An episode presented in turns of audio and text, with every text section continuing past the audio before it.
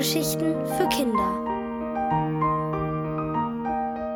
Lias Lachen von Nico Rau.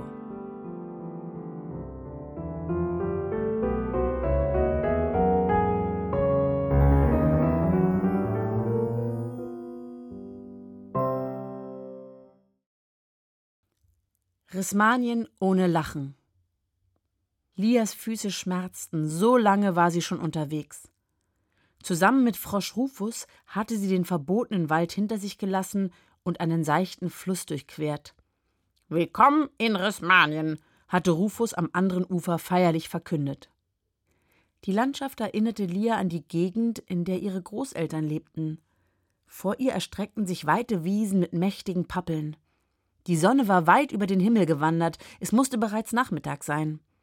Ihre Eltern waren sicher in großer Sorge, aber Lia wollte ihnen ja einen Denkzettel verpassen, weil sich zu Hause alles nur noch um ihren Halbbruder Ole drehte.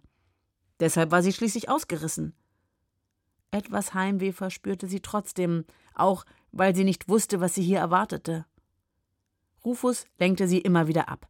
Er erzählte die tollsten Geschichten, er sei früher als gefürchteter Pirat auf den rismanischen Meeren gesegelt, bis er herausgefunden habe, ein waschechter Prinz zu sein. Nur habe ihn dann blöderweise eine schlecht gelaunte Fee in einen Frosch verwandelt. Lia musste ständig kichern, und wenn ein gewaltiges Lachen aus ihr hervorbrach, musste Rufus sofort mitlachen, aber immer nur kurz. In Rismanien sei Lachen gefährlich, behauptete er. Was das bedeuten sollte, wusste Lia nicht. Überhaupt konnte sie nicht richtig begreifen, was hier passierte. Verrückterweise war sie einem sprechenden Frosch in ein anderes Land gefolgt, aber war das ein Traum? Alles fühlte sich echt an. Irgendwann gelangten Lia und Rufus zu einer Ruine. Es schien einst eine stolze Burg gewesen zu sein, jetzt stand nur noch der Wachturm. Ringsherum breitete sich eine gewaltige Schuttwüste aus. Sie kletterten über dicke Steinbrocken, um zum Turm zu gelangen. Dort quakte Rufus dreimal laut, und kurz darauf erschien ein Mädchen. Ihm folgte ein Junge. Die beiden schienen in Lias Alter zu sein. Das Mädchen trug seine lockigen braunen Haare zu einem Zopf. Es lächelte. Der Junge war kleiner und schlanker als das Mädchen und wirkte schüchtern. Er hatte ebenfalls lockige Haare und auffallend blaue Augen. Rufus, endlich bist du zurück. Und du hast Hilfe mitgebracht, rief das Mädchen. Es hielt Lia ganz erwachsen die Hand entgegen. Ich bin Phyllis. Und das ist mein Bruder Noah. Lia schüttelte die Hand und stellte sich vor. Dann bat sie Phyllis, ihr endlich zu erklären, was das alles sollte. Ich verstehe nämlich überhaupt nichts. Phyllis legte ihre Hand auf Lias Arm. Du hast recht, komm mit. Zusammen bestiegen sie die Steintreppe, die auf die Aussichtsplattform des Turmes hochführte. Noah folgte mit Rufus. Oben eröffnete sich Lia ein unglaublicher Ausblick. Die Sonne stand tief im Westen über einem dunkelblauen Meer. Das Korn auf den Feldern leuchtete golden, dazwischen weideten Kühe und Schafe. Schön, nicht? sagte Phyllis stolz. Lia nickte. Ach, hättest du doch die Burg noch sehen können. Der Garten war so prächtig, voller Blumen, und das Tor stand jederzeit offen.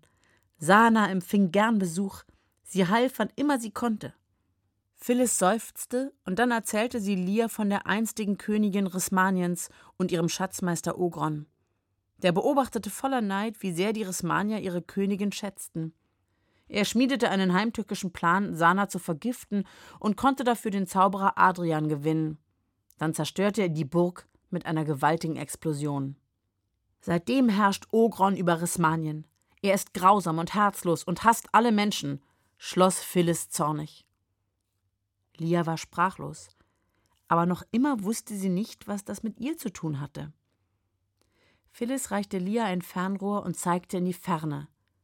Siehst du die Insel da hinten? Und das Schloss? Lia brauchte eine Weile, bis sie es entdeckte. Das Schloss hätte mit seinen hohen Zwiebeltürmchen hübsch aussehen können, wäre es nicht aus schwarzem Stein gebaut. So wirkte es bedrohlich.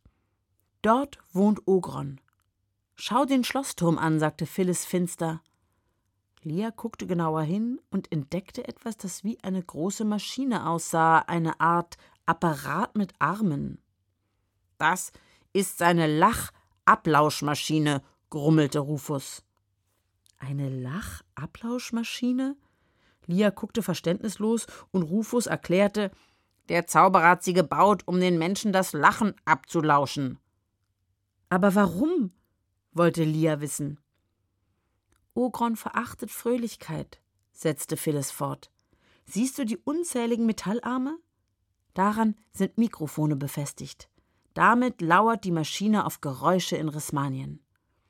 Und gehört das Geräusch zu einem Lachen, beginnt die Maschine es abzulauschen. Am Ende spuckt sie einen schwarzen Diamanten aus, so groß wie eine Ananas. Darin ist das Lachen gefangen, ergänzte Rufus. Noah, der die ganze Zeit über still gewesen war, begann leise zu schluchzen. Phyllis nahm ihn in den Arm und erklärte, unsere Eltern haben ihr Lachen bereits verloren. Sie sind seitdem so anders. Noah schaute Lia das erste Mal richtig an und sagte leise, Sie lächeln nicht einmal mehr und können sich über nichts freuen. Lia merkte, wie auch sie traurig wurde. Nicht mehr lachen zu können, war für sie unvorstellbar. Aber warum soll ausgerechnet ich euch helfen können? fragte sie. Abwechselnd erzählten Noah und Phyllis von ihrer Mutter und ihrem fröhlichen, ausgelassenen Lachen und davon, welche großen Schwierigkeiten die Maschine hatte, es ihr abzulauschen. Erst nach mehreren Anläufen hatte die Mutter aufgehört zu lachen. Da haben wir gewusst, dass es möglich sein kann, Ogron zu stoppen, sagte Phyllis. Wir mussten nur jemanden finden, der noch gewaltiger lachte als unsere Mutter. Und ihr glaubt, ich bin die Richtige? fragte Lia. Noah und Phyllis schauten den Frosch fragend an. Ja, Lia, das bist du, sagte Rufus überzeugt, denn er hatte am eigenen Froschleib erlebt, wie ansteckend und überwältigend Lias Lachen war. Inzwischen war die Sonne untergegangen und es wurde kalt. Lia fröstelte. Noah und Phyllis hatten Holz gesammelt und zündeten ein Feuer an. Sie wirkten sehr vertraut miteinander. Ganz anders als bei ihr und Ole, dachte Lia, aber ihr Halbbruder war noch klein, vielleicht würden auch sie irgendwann einmal so entschlossen zusammenhalten. Und? Wirst du uns helfen? fragte Phyllis, während sie um das Feuer saßen. Lia schaute in die Flammen. Natürlich wollte sie helfen, aber was war mit ihren Eltern? Sie machten sich bestimmt große Sorgen. Andererseits, wenn Lia sich vorstellte, in Rismanien wäre bald kein einziges Lachen mehr zu hören, es lief ihr kalt den Rücken herunter. Ich helfe euch, sagte sie mit fester Stimme. Phyllis strahlte, und sogar über Noahs Gesicht huschte ein Lächeln. Rufus schnappte mit seiner langen Zunge eine Mücke aus der kühlen Luft. Habe nichts anderes erwartet, sagte er schmatzend. Morgen in der Früh machen wir uns auf den Weg zu Ogrons Schloss. Lia nickte. Gemeinsam würden sie es schaffen, dass das Lachen nach Rismanien zurückkehrte.